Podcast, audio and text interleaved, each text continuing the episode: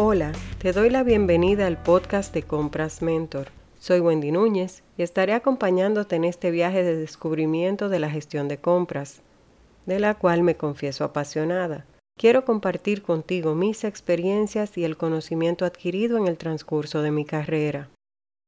En este episodio estaremos conversando acerca de las políticas y procedimientos en la gestión de compras.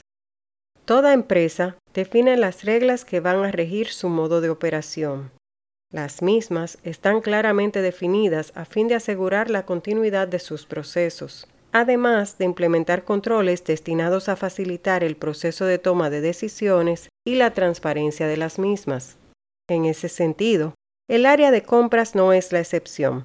Por tal razón, tiene dentro de la organización sus propias políticas y procedimientos los cuales están orientados a garantizar un proceso eficiente y que fluya.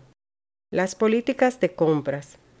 Dentro de las políticas de compras se define el alcance de las decisiones y su impacto en el negocio, y aunque en ocasiones estas políticas se inician en otras áreas, nos impactan de manera directa.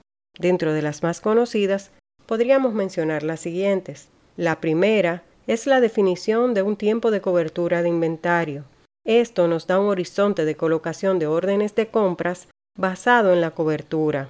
La segunda es la política de firma de órdenes según el monto. Nos indica quién tiene que aprobar la orden y qué tan detallado debe ser el expediente de compras.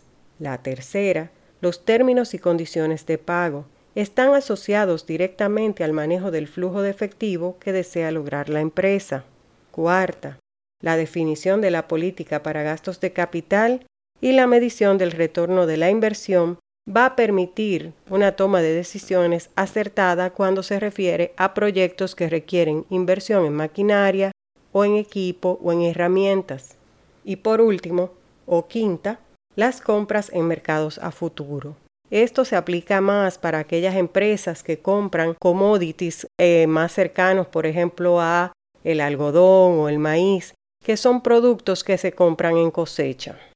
Las políticas antes mencionadas son solo algunas de ellas y pueden variar de acuerdo a la naturaleza y al tamaño de la empresa, y claro está, al mercado en el que ésta participe.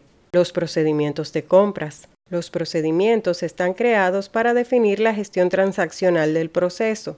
Cubren el flujo de las distintas actividades que se realizan en el departamento y definen quiénes son los responsables. Los procedimientos son documentos vivos que se actualizan en la medida de lo necesario.